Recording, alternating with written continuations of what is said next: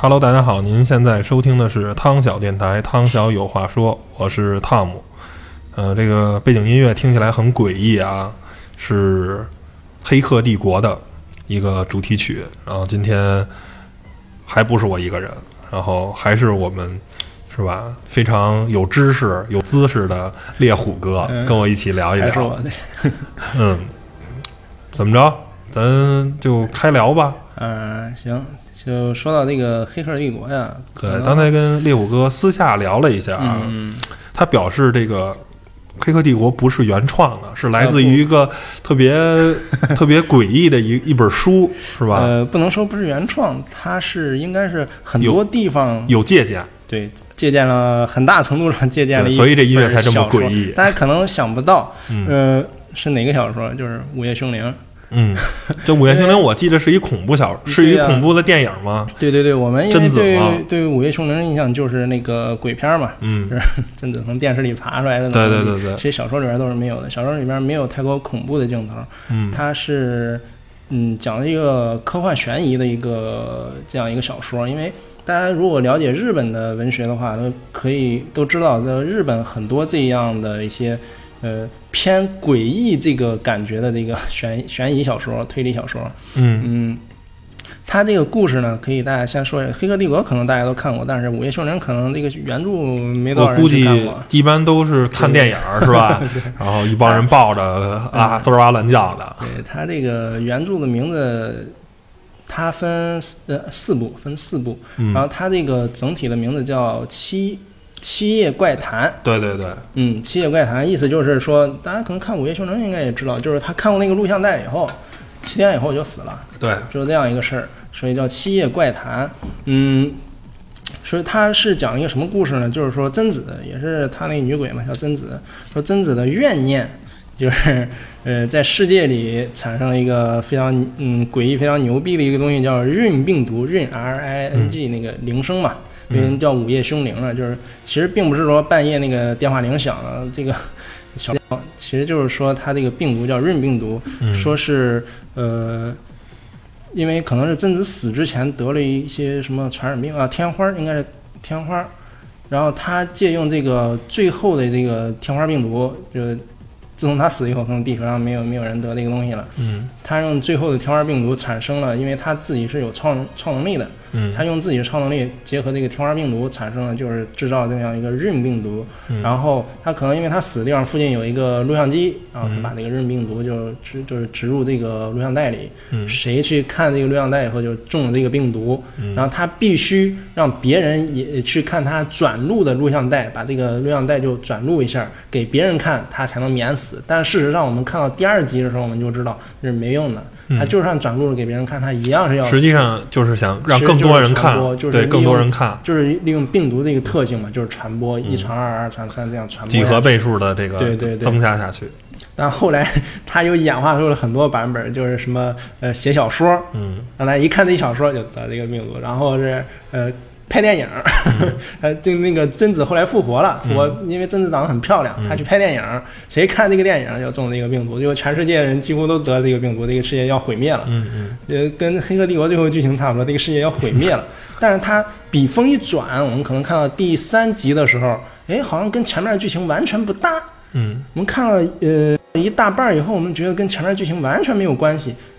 但是他这样讲到最后快完了那一小半儿的时候，我们才发现，其实他讲那个什么什么意思呢？他之前的两集其实都是在讲一个虚拟世界的一个故事。为什么那个世界那么那么奇特，有这样的鬼啊、超能力啊，还有这样润病毒那么匪夷所思的东西？其实因为它是一个虚拟世界。假的，对对对，跟《黑客帝国》的设定完全一样，就是他那个主角，嗯那个在里边主角应该应该叫高山龙司，他在死之前，他因为是中了那个贞子的呃病毒，因为这个电影里边剧情应该也差不多，他是他本来是帮一个他的朋友记者去破这个东西，因为他嗯个性非常怪，他不怕死，各种稀奇古怪的想法也很多，他自己去看这个录像带，想要破解这个诅咒，但最后他他误解了，他以为是嗯。呃他误以为是给贞子那个就是尸体安放好了或者埋葬了以后就没事了，其实不是，他在第七天的时候他也死了，嗯他也死了，然后呃，他死之前，他发现了这个他的世界是假的，因为他想为什么会有这样匪夷所思的事情，他觉得我们这个世界可能是假的。嗯然后他从孕病毒的应该是 DNA 也不知道什么里面破解出一个电话号码，然后用他的电话打了出去，结果打到了真实的世界里。他说：“呃，你救救我。”然后真实世界里边那制造那个虚拟世界的这这样一个就是研究的研究人员吧，嗯就是把他的 DNA 给复制出来，然后复制到真实世界里了。嗯，第三集讲的就是这个复制人的事事情。嗯他在真实世界里长大以后发也引发了一些事情，就是因为他呃，因为他在虚拟世界里边中病毒了，嗯然后把他复制到真实世界以后，他把这个病毒带到真实世界了。所以想要拯救两个世界，他必须就是把自己的身体给分解了，然后回到虚拟世界去跟贞子同归于尽。嗯最后，当然最后结局就是，嗯，就是这样，嗯他就是自我牺牲吧，嗯，然后两个世界都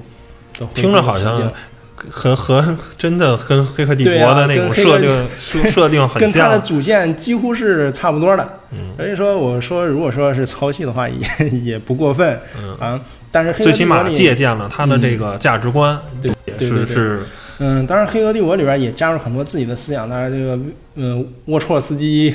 原来是兄弟，现在是姐弟嘛。嗯这个导演他是也是加入很多什么哲学呀，还有佛教呀，什么嗯宗教好多思想在里面。那些太深了，有些我也说不清。但我们今天就简单说一下它这个主线剧情，嗯它到底是讲什么的。嗯嗯，其实我们看，嗯，之所以很多人对这个《黑客帝国》印象很深，也是主要是因为主要是特别炫的这种特技，这这是基努里斯大帅哥，就是对我们这种思想的冲击。嗯，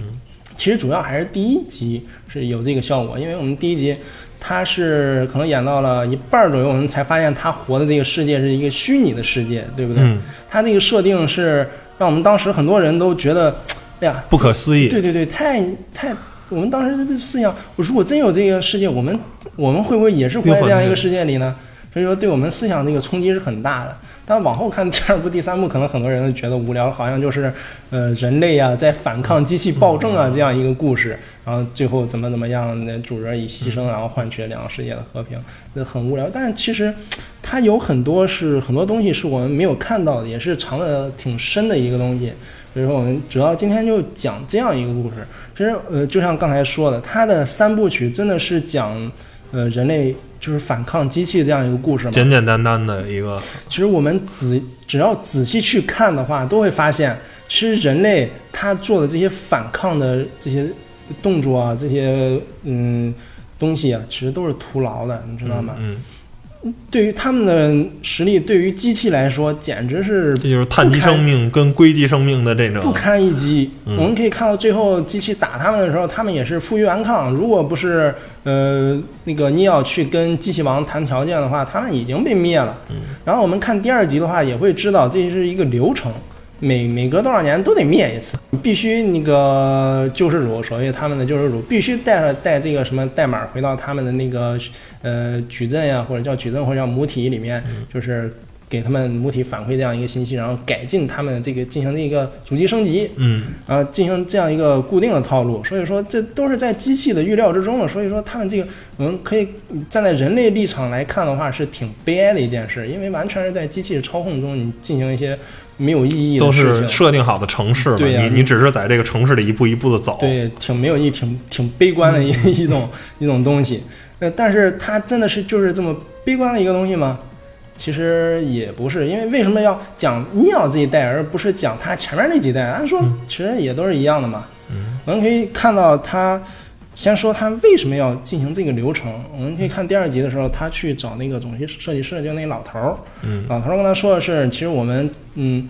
当然我们先说他那个设定啊，他说要拿人类当电池，其实那个设定挺不科学的。嗯当然他是为了就是往下引嘛，其实也是就是故嗯剧情需要。嗯我们要真的去往科学方面去探讨的话，其实嗯。也觉得挺不科学，那么多能源，就算把太阳能屏蔽了，也也有各种什么地热能源、风能。你想很多能源他那个科技那么发达的一对个啊，人类用人类的生物电，我觉得是利用率挺低的一个能源，咱嗯这个是就不说了，其实是就是剧情需要嘛。嗯然后他，呃，他们之所以要进行。他们其实，在最早期的时候建立这样一个体系以后，发明了一种非常非常完美的一个矩阵，就是那个 Matrix，嗯，对，非常牛逼的矩阵。为什么说的完美呢？就好像我们思想里的世外桃源一样，就好像佛教的西天极乐世界一样，嗯大家都很快乐，而且很富足，嗯在这个虚拟世界里生活的很开心，嗯、基本基本上是，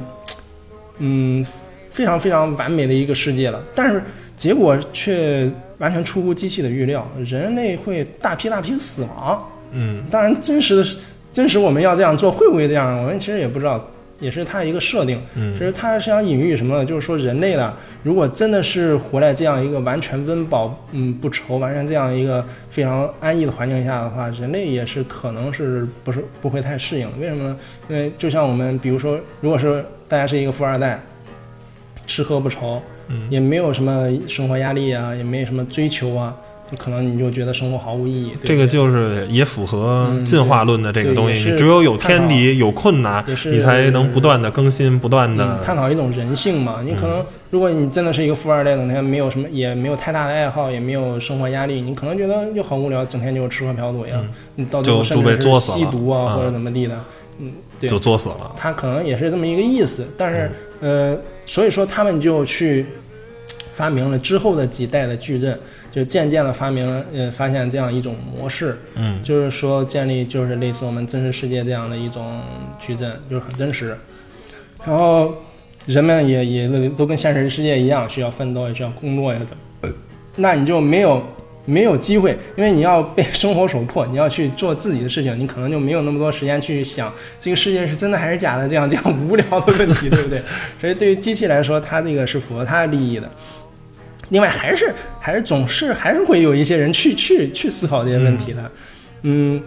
所以就就是后来他们那些所谓的觉悟者、领悟者那什么的，就是他们那些黑客。嗯但对于他们这些人，嗯，机器怎么解解决呢？其实就是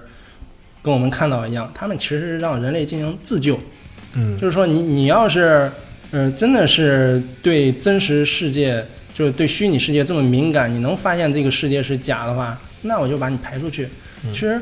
就是刚开头的时候，你要去他公司上班，他迟到了，嗯老板跟他说的话其实就很有深意，隐喻了这个过程。嗯，也揭示了一个《黑客帝国》一个很重要的主题，就是选择。嗯嗯，老板跟他说，说他迟到了，说你是不是你知道我们公司的规则吗？你如果能遵守我们公司的这个规则，那你就留下；如果不能遵守，那你就滚蛋。其实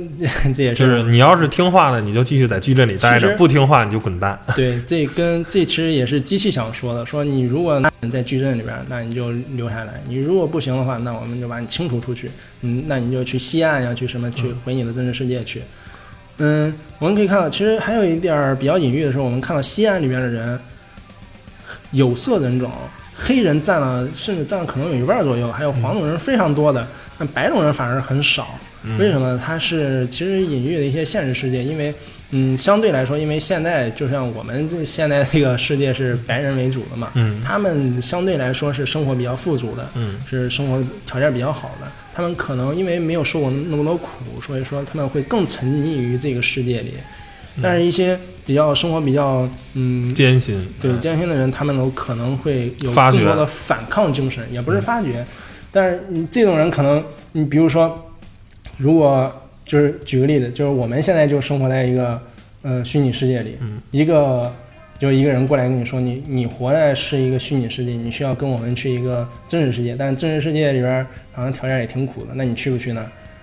你如果是一个生活挺好，你一个富二代、花花公子，就这样吧什么什么呃，管他真是老板呀，啊，我靠，要回真实世界受苦，你开玩笑，我活在这儿活得挺现好的，干嘛亿万富翁是不是？在这儿我是亿万富翁，在那儿我就得对呀、但一些一些劳苦大众人说，哎呀，我已经这么惨了，我还是回真实世界，我 没准儿还能打出一番天空。对呀、可能还还能闯出一番事业怎么地的，所以也也是有这方面的隐喻。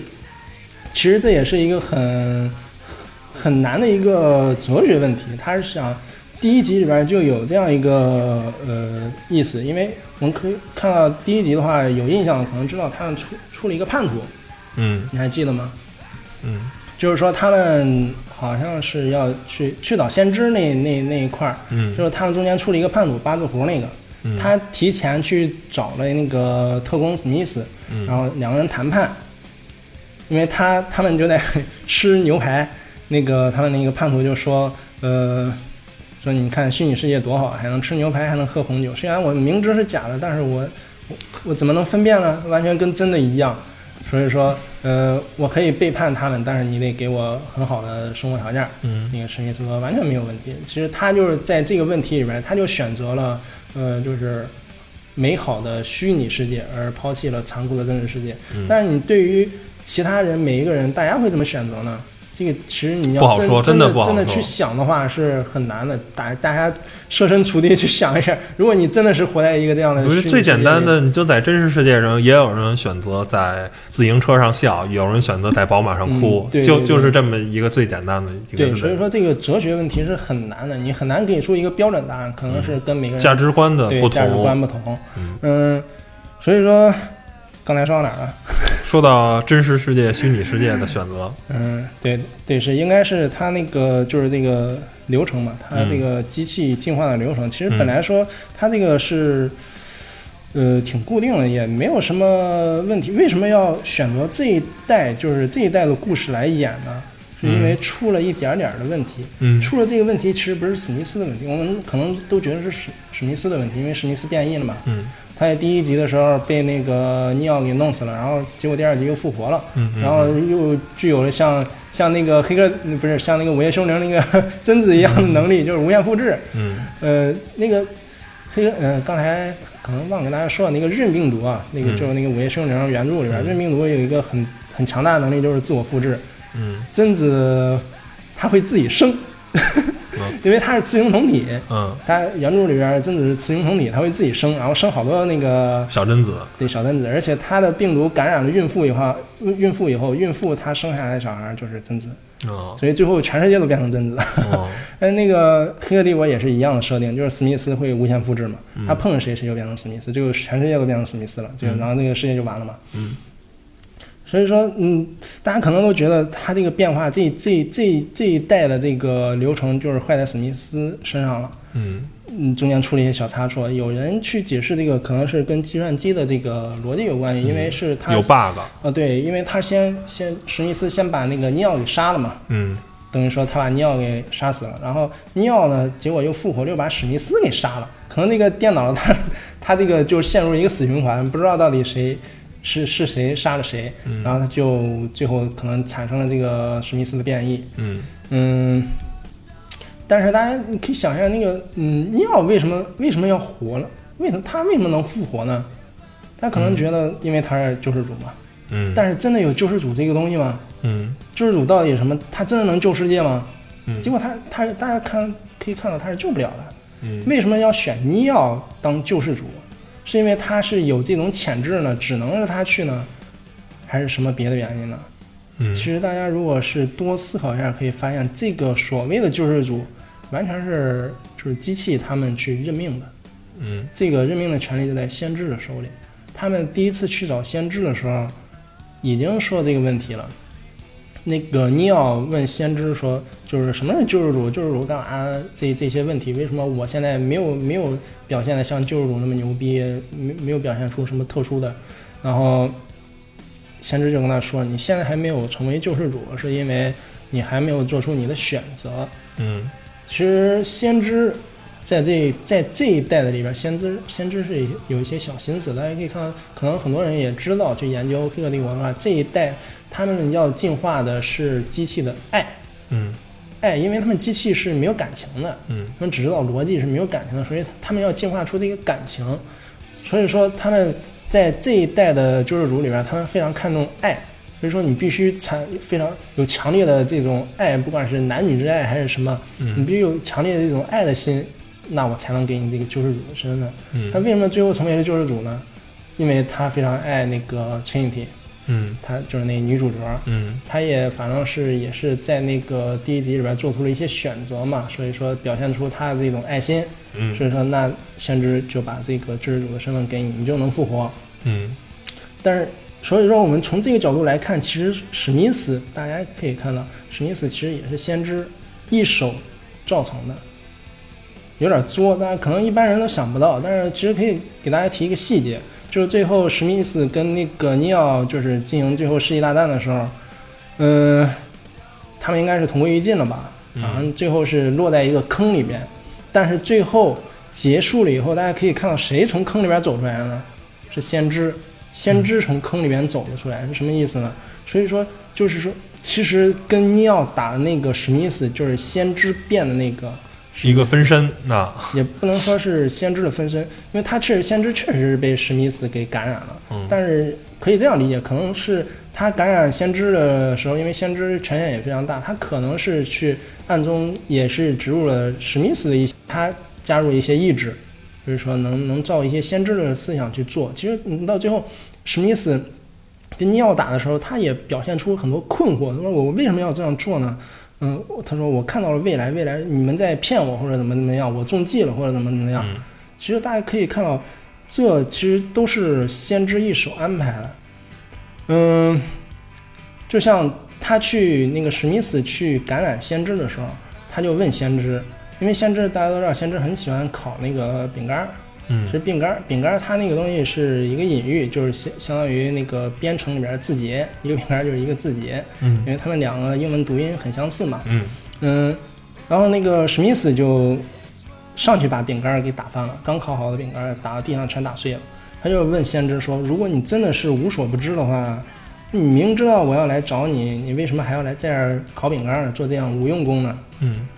然后先知好像是没说什么。然后其实这什么意思？这其实就已经表明了，先知他其实也是知道史密斯会来找他的。嗯但他为什么不跑呢？为什么不躲起来呢？他是故意让史密斯来感染他的，因为一切都是他的预料之中，都在他的掌握之中。嗯当然也是有风险，因为最后可以看到那个一切都结束了以后，那个嗯，先知跟那个总设计师在谈话，设计师说你这是在玩火。嗯，先知怎么说我不太记得，反正说可能是为了革命，我们必须这样做，怎么怎么样。的，就要冒一些风险。哎，对对对，嗯，其实先知这个人啊也是很重要的。我们我刚才说了这么多，大家可能觉得他有点腹黑，嗯有点不是大家看那么慈眉善目的一个老太太，结果是这么腹黑，这么有有这么多阴谋。其实先知这个老太太虽然我觉得在很多影确实嗯确实有些腹黑，但是她也不算很坏的一个人。我觉得这个在很多影视剧里，嗯，这种人都是有两面性的嘛。对对对，就是包括不知道你看没看过那个叫《雪地列车》吧？嗯看过看过，嗯，是吧？就是那个等于末节车厢的那个 类似于一个长老吧，其实他是跟头节车厢也是在商量好控制的这个整个列车的一个人数。间谍，后来他反水了。对，其实也是这样的吧。我觉得为了一个大的利益，嗯可能每个人都会有腹黑的地方。其实先知先知他在里边的觉悟是非常高的，他是为了达到一个什么目的？其实除了这个机器要更高的升级，要获取更多的这个嗯能力，像感情这些东西以外，他还要他要表达呃要要营造这个世界是一个完全的和平的世界，他希望那个机器跟人类能达到一个非常永久的和平的关系。嗯所以，所以它也算是给人类一个筹码嘛，要不然人类也因为这一次也也是要挂掉嘛。嗯那所以说给了人类这样一个筹码，大家都可以说是保持这样一个相对和平的关系。嗯其实它也是，嗯，它虽然是一个机器，大家都知道它还是肯定是还是为自己这一这一阵营想，但是它相对来说，嗯，没有那么残忍，还是有一些对人类还是有一些恻隐之心的。嗯。其实这个《黑客帝国》也很多去阐述阐述了这个问题，因为我们很多像《黑客帝国》这一类的科幻片儿，像什么呃我机器人儿这一类的，表现出了对机器的一种恐惧，对机器人智嗯 AI 啊、人工智能这种恐惧，觉得在那个嗯。周哎，应该是这周五，呃，播出的时候肯定不是啊，嗯但是这不重要，嗯。就是我不知道你看没看，看不看罗胖的那个逻辑思维，哦，我以前看，现在没跟了。嗯，然讲后什么 AI 嘛？这对这集正好讲的就是 AI，、嗯。就是 造成人类如果有一个大灾难的话，嗯。可能就是人工智能。呃，然后那个特斯拉的老板叫马斯克吧，还是马克思，我忘了，好像叫马斯克。马斯克。啊，马斯克，然后埃隆·马斯克嘛，然后还有盖茨，包括霍金，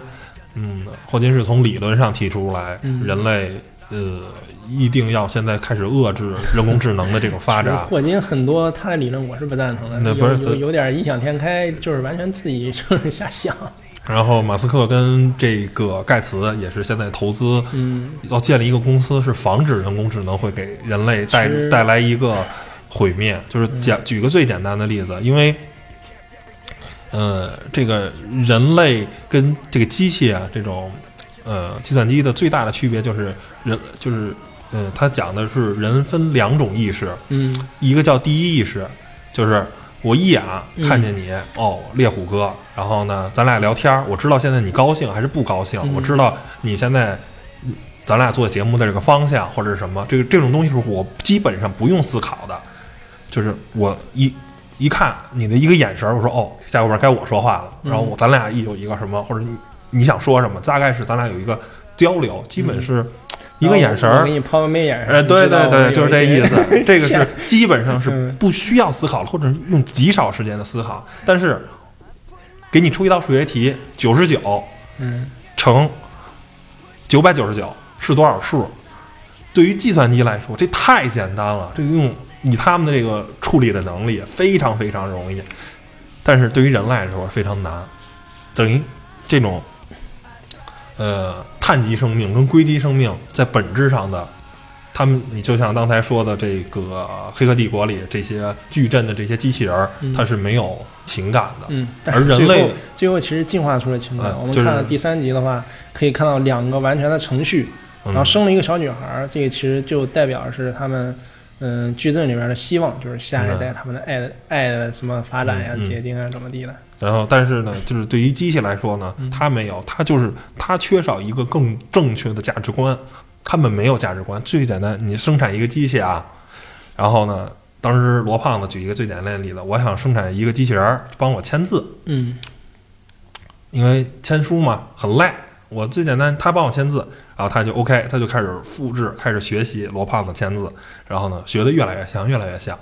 签完了一万本书，他就想签两万本、三万本，然后最终他他又可以不断的去复制自己的能力，去这个联网，说哎，跟罗胖子说，你这个那个不光有中国的这个叫什么呃观众，你还有美国的观众，还有非洲的观众，你让我去连一下网，你让我去学习一下国外的这个语言，我呢就能签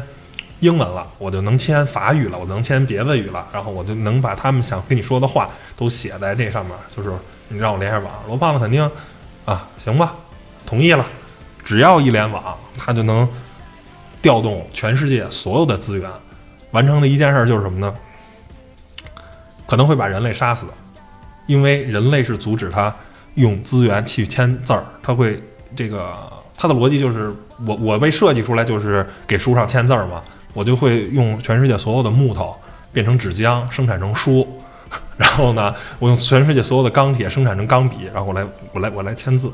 最后所有全世界的资源都会变成了一本书，变成了一支钢笔，变成签好罗永罗不是罗罗振宇这三个字儿的书，可能是英语的、奥语的、法语的各种语言的，最后人类就被灭绝了。就是这个最简单、最简单的，而且就算你给这个怎么说呢，给给他们设计再完善的程序，总会有漏洞，总会有 bug。嗯，这他会其实就跟那个我机器人里边一样了。对而且想知道一个和平的世界，但其实不不可能，因为你你有一百就有一百零一，这一百零一可能就是阿斯勒，就就就就就就是你的 bug。你设成二百，可能就有二百零一，或者最简单，你给他设一个程序，就是人类保持现在不变，这也不行。就是你十年前、二十年前或者五十年前的人类的思维方式，你的生活习惯是什么？现在人类是不断的在进步。如果你只是停留在二零一五年这个生活习惯了，人类不进步了，那人类活的又没有意义了。就是你可能刚有一个科学家说，哎，我们发明了一个什么好的东西，或者一个思想学家提出人类的未来的一个价值观，他就会被杀死，因为你要改变这个世界。所以，所以你你就就是这个叫什么来着？人工智能嗯是真的，我们要警惕的。其实我对这个还是比较乐观和激进的，因为他们这种属于比较保守的思想。嗯我觉得人，嗯，你虽然想想，可能觉得很神奇，为什么这个世界上有生物会，而且能进化成人，这虽然很难给出解释。但是，我觉得人既然进化成这样，他的其中一个使命就是要不停的去创造，去发明一些新东西，嗯去往这个方向去走。就算就算明知道可能他制造出来一些东西可能会招致毁灭，他还是要这样走，因为人就是呃，就是这样一而且这生物。呃，也也有一些科学家呢，就是不要当那个傻帽的悲观派，要当乐观派。人家提出一个叫因做为这很多东西是我们不知道它以后到底会怎样的，我们只能去做一下试一试。而而是说，呃，银河系是吧？太阳系、嗯宇宙这么大，绝对不止有人类的文明，嗯而且宇宙已经有四十亿年的这个历史了。只要它能自然进化出来，不是，早在咱们的文明在遥远的宇宙的某个地方，肯定有类似于人类这种高智能文明，而且以后我们可以谈探讨一下这个话题。其实有很多说法说，地球上之前就有好多次那种史前文明。咱这个单说啊，就说嗯可能，比如说不叫地球啊，可能叫水球。假如在人，假如假如在银河系的某个地方有一个叫水球的文明，嗯可能早于人类一万年就已经是一个高智能的智库了，就把这个人工智能这件事儿搞定了。嗯那它已经就出现了这种人工智能。人工智能一旦出现，硅基生命一旦出现的话，它就开始玩命的扩张，玩命的扩张，玩命的扩张。那地球早就被他们占领了，而现在这种情况没出现。而且硅基生命的进化速度一定比碳基生命快得多得多。它们指数级的嘛，就跟计算机每十八个月就更新一遍的计算速度，而人类你的大脑的速度，你这么多年涨了多少？没涨多少吗？是吧？就是如果这个事儿，就是咱们像这个科学家这个推论的啊，如果嗯，碳基生命，呃，不是，如果硅基生命，如果人工智能出现了这种，那可能人工早就把宇宙全给占领了，对，早都，而人类根本就不会出现了，这早就变成殖民地了。其实按说《黑客帝国》里边，它它对这个，因为我们看到大部分这种科幻的电影、小说，它是比较悲观的。嗯，但《黑客帝国》里边相对来说，大家看了可能觉得是它也是一种悲观的调，但其实它隐隐的其实是有一些乐观的成分在里面的。为什么？你其实沃托斯基兄弟他给出的解释是，呃，没有给那么明显，但是其中很多潜台词，包括先知的他的做法都是这样。他的意思是人跟这个嗯机器它之间虽然有这样敌对的关系，但其实谁都离不开谁。嗯包括比如说第二集的时候，那个尼奥跟一个议员晚上在那儿聊天儿，就在他们那个西安的城里面聊天儿。他说，嗯，议员就跟他说，虽然我们现在跟机器人就是斗得这么厉害，但是你看看我们的这个西安城，你哪儿也哪儿也离不开机器，对不对？嗯你离开了机器，你就没有水、没有电，可能没有食物，什么都没有。我们必须，我们现在生活离不开机器。嗯那现在他们那个机器，他们也离不开人类，他们必须用人类做电池。当然，这是他一种设定。但最最简单的话出，的意思就是，嗯，怎样让人人人类跟那个机器能共存，嗯其实也是他的一个主题。他表表达意思就是说，制造这样一种关系，让人类跟机器就是有一一定的必然的联系，然后他们就是谁也离不开谁，这样嗯就能达到一个和平共处这样一个方向，嗯一个一个平衡吧。嗯，嗯。还有什么想说的？呃，另外就是西岸，关于刚才说西岸，嗯就是探讨黑客帝国。黑客帝国的爱好者很多，就是说到黑客帝国的时候，有一个非常著名的观点叫做西岸虚拟论。嗯他们说西西岸也是虚拟的，嗯，就是人类最真实的地方都变成虚拟也的地方。对，这相当悲观。但是其实你站到站更高一些角度，就我刚才说的那些意思，你从那个角度这个论点，你可以这么想，你可以做一个假说，但是其实你觉得那样说出来的话是非常没有营养，而且觉得挺无聊的一种说法。黑嗯客帝国用三集讲这么一个故事的话，就觉得挺没劲的。其实，嗯嗯，而且像这这样的一个故事，就是一个真一个虚拟世界又套一个虚拟世界，这样好几层的这样一个 有点《盗梦空间》那意思了。嗯，有点，但是还有一个更早的电影，应该是跟《黑客帝国》同年的一个电影，已经讲过这样一个故事了。它叫做那个电影英文名儿，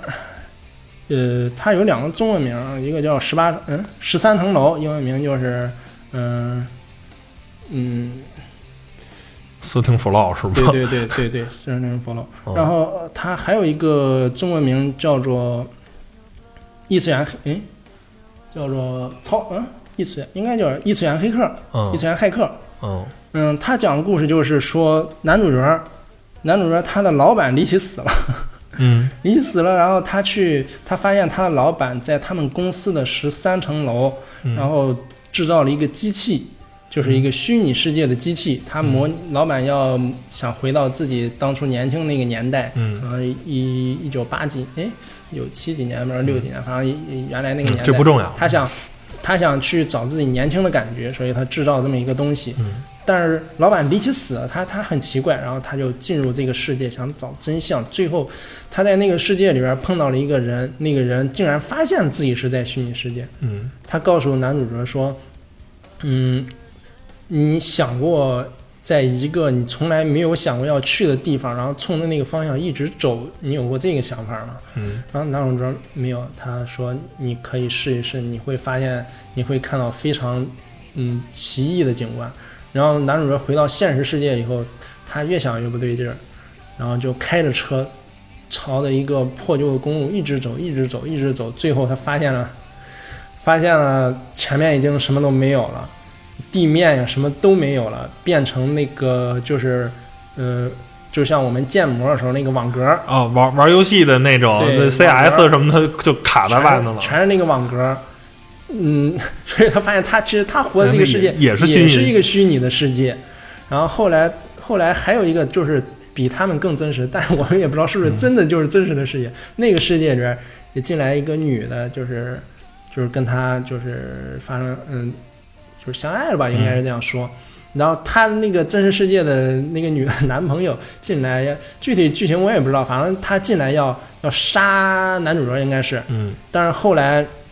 机缘巧合，因为一些什么规则，他就是附到了那个男人的身上，嗯然后回到了那个世界，然后嗯，就比他再上一层的世界。片尾就是他从那个世界醒来了。但是这个世界到底是不是也是真实的，还是另外一个虚拟世界呢？不好说，不知道谁。知道呢？嗯其实你表达这样一个观念的话，这个电影我觉得已经做到极致了，对不对？嗯对思嗯对你的这个思想的冲击的话，应该是不管是在很很足够了。但如果是《黑客帝国》，它这样一个三部曲讲了这么多的故事，来结果就就讲这么一个这样一个故事的话，我觉得是挺无聊的。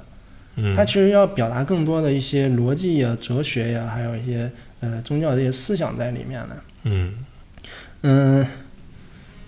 那基本上别的也没什么了，大家可能也也大概都了解了。其实这个主线，我的至少我的理解，可能别人有有不同的理解。我对这个《黑客帝国》的主线的理解就是，先知他就是自己策划了这样一个呃不一样的这一次主机升级，加入了一些自己的料儿，嗯然后就造成了这样一个故事。最后达到的结果就是，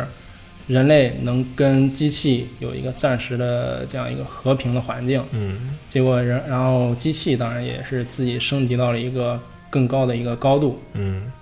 嗯，然后那你觉得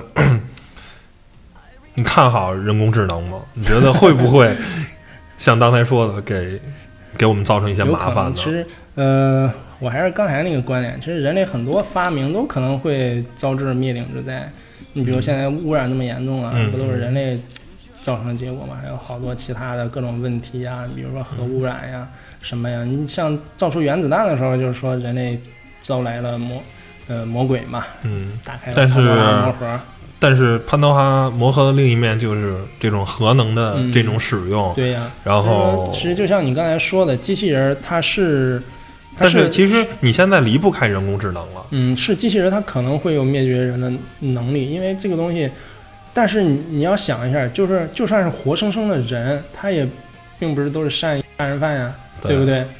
他也有好多各种各种什么乱七八糟的事他也并不是都是好人嘛。嗯机器人它可能也会出问题，但是有更多的它会帮助我们去工作。虽然你你电脑啊，包括机器人儿可以去在一些电影里，拆弹部队里可以帮你去拆弹呀，嗯或者潜入到一些那什么，现在很多工厂里也都是机械臂去帮助嗯，工人去工作，然后工人呢躲在一个非常安全的一个房子里去操控这些 机械臂，你可能就不会受伤了，不会在恶劣的工作环境中工作。这是一个必然趋势。当然，有一些悲观论调者去警惕它带来的危险，这也我觉得这个是好处的。对对对，但是我们不能因噎废食，就是说，因为怕产生这些危害，我们就不去研究它，不去做这些事。当然这，这我觉得是有有点阻抗历史潮流的这个这个意思。我觉得嗯甭管什么发明吧，最后可能给人类，只要科学家们，只要这些企业家们更正确的去利用你手中的这些力量，你嗯对对没错包括。是吧？你可能火药的发明可能会给人类带来了战争，但是呢，嗯也更确定了咱们人类的这个在自然界的这个生存的这种力量。嗯毕竟你是靠弓箭呀，或者是什么面对一些猛兽，可能你更危险。但是用你手里有枪的话，面对再大的猛兽，你可能都不用害怕了。其实还是那句话，人，嗯，人他可能有好坏之分，但是他其实他的破坏力是跟他的能力有关系的。你像一个，嗯，一个就是没有什么知识，嗯，有小流氓，他就算再坏，他又怎么样？顶多砍死一两个人。但是如果他是一个非常有能力的人，可能就变成希特勒了。对，很牛逼的黑客呀，或者像希特勒这样的人呀，那他的破坏力就非常强了。对，是大家警惕的，还是因为大家对这个机器人的能力群众当中有坏人呐。大家觉得机器人他这个能力实在是太厉害了，他如他如果是有什么坏心思的话，我们就没法去阻挡它。嗯其实还是这个原因，但是我觉得还是稍微的乐观一点，因为你就算知道它可能会有这样的危害，但还是还是得往前走。反正最简单吧，以人类目前这种速度，我觉得，呃，没个两三百年的话，像能完全像人一样独立思考的这种，呃，机器人应该不会有。反正咱们这代人，嗯，赶不上。我是我从小就有很多嗯构思，我觉得人不光机器会进化，可能过多少年以后人也会进化。比如说人往大脑里植入什么芯片啊，去帮去算这些复杂的数数学的这种，而且到未来的话，可能人类会植入的就不只是像现在看到那种机器的芯片，可能是生物的那种。生物芯片，就像肉一样，它自己也会进化或者怎样，可能进化到一定阶段，人自己，比如说人运用一些人造人了，再生再生能力啊，或者一些什么自我更新啊、升级的这些能力啊，可能都是有可能。可能以后就不用上学了，给你更新一下你的芯片，就是你就掌握一项技能，一项英语，一项什么什么什么，或者一项嗯，攀登啊，或者是游泳啊什么是的。这肯定是未来一种必然趋势，因为人类人类最大的嗯。它最大的存在价值并不是去这些机械的东西，这这些东西其实如果能一下子学会的话，当然是很好的，因为你可以去同时自己去思考一些更有价值的问题嘛。你嗯。如果把生命都浪费在学习这些劳动、这些技能上，那劳浪费了你人生很多的时间，嗯，对不对？人类跟机器最大的区别就是人类会思考一些更深的。逻辑之外的一些东西，对不对？你像这些很很硬的、很死的这些逻辑问题啊，还有一些很死的这些劳动啊，就是交给机器们去做就行了。行，嗯，那聊的差不多了，本期节目就先到这儿，谢谢虎哥，好，再见。拜拜。